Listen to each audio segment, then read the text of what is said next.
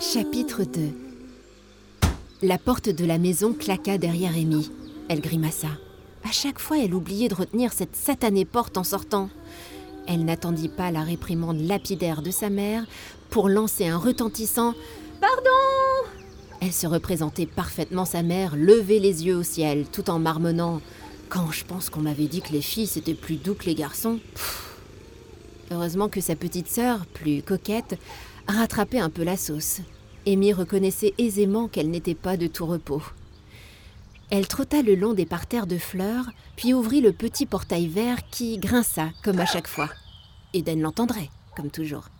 Elle traversa la rue d'un pas leste, puis passa la barrière de la maison de son amie d'enfance. Salut Agnès La mère d'Eden descendait les marches qui menaient à sa voiture, garée devant le garage. Elle releva la tête, puis lui renvoya son bonjour avec un sourire. Il fait toujours la gueule? Bah, Amy, tu y es allé un peu fort. Il s'est payé son skateboard il y a deux semaines seulement. Tu connais les mecs avec leurs nouveaux jouets. Oh, c'est qu'une éraflure.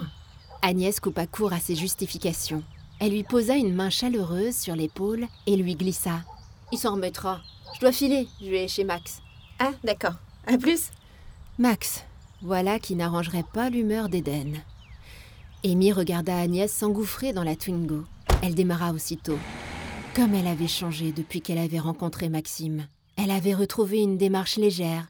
Ses épaules ne courbaient plus sous le poids de la peine. Elle semblait libérée. Il était temps. Cela faisait cinq ans. Ce n'était pas la vie d'Éden, bien sûr. Il prétendait qu'il ne voyait pas d'embellie. Fallait qu'il soit aveugle. Amy savait bien qu'il s'agissait d'un sujet sensible. Elle ne s'aventurait sur ce terrain glissant qu'à petits pas, et se gardait bien de critiquer son ami. À bien y penser, c'était là le seul sujet où elle préférait s'effacer. Elle partageait rarement l'opinion d'Éden sur ses relations avec Agnès, mais elle avait appris à se taire. Elle savait que la rancœur qu'il exprimait tout haut n'était que le reflet déformé de la douleur qu'il taisait. Cette douleur aiguë qui lui lacérait le cœur en silence et qui avait rembruni ses beaux yeux noisettes. Amy ne pouvait qu'imaginer l'enfer qu'Eden endurait. Chaque jour le séparait un peu plus de lui, et chaque jour était vain puisqu'il ne pouvait le partager avec lui. Son père était mort cinq ans plus tôt dans un terrible accident de la route. Agnès fit un dernier signe de la main.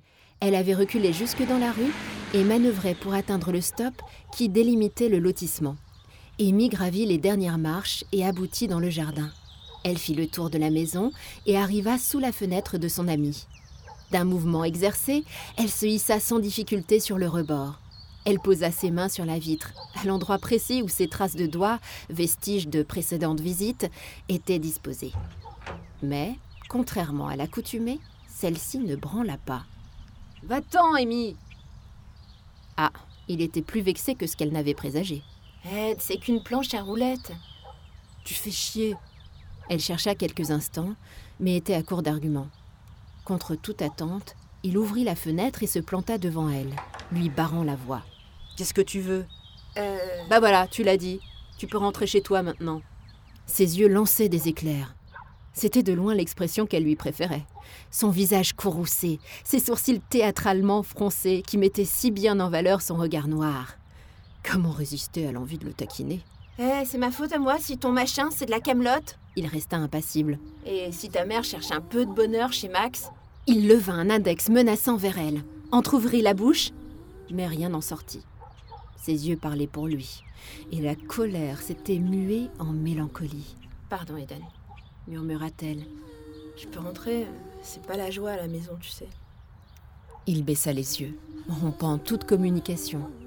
Immobile, Eden sembla réfléchir pour ce qui paraissait une éternité, puis il s'écarta, sans un mot.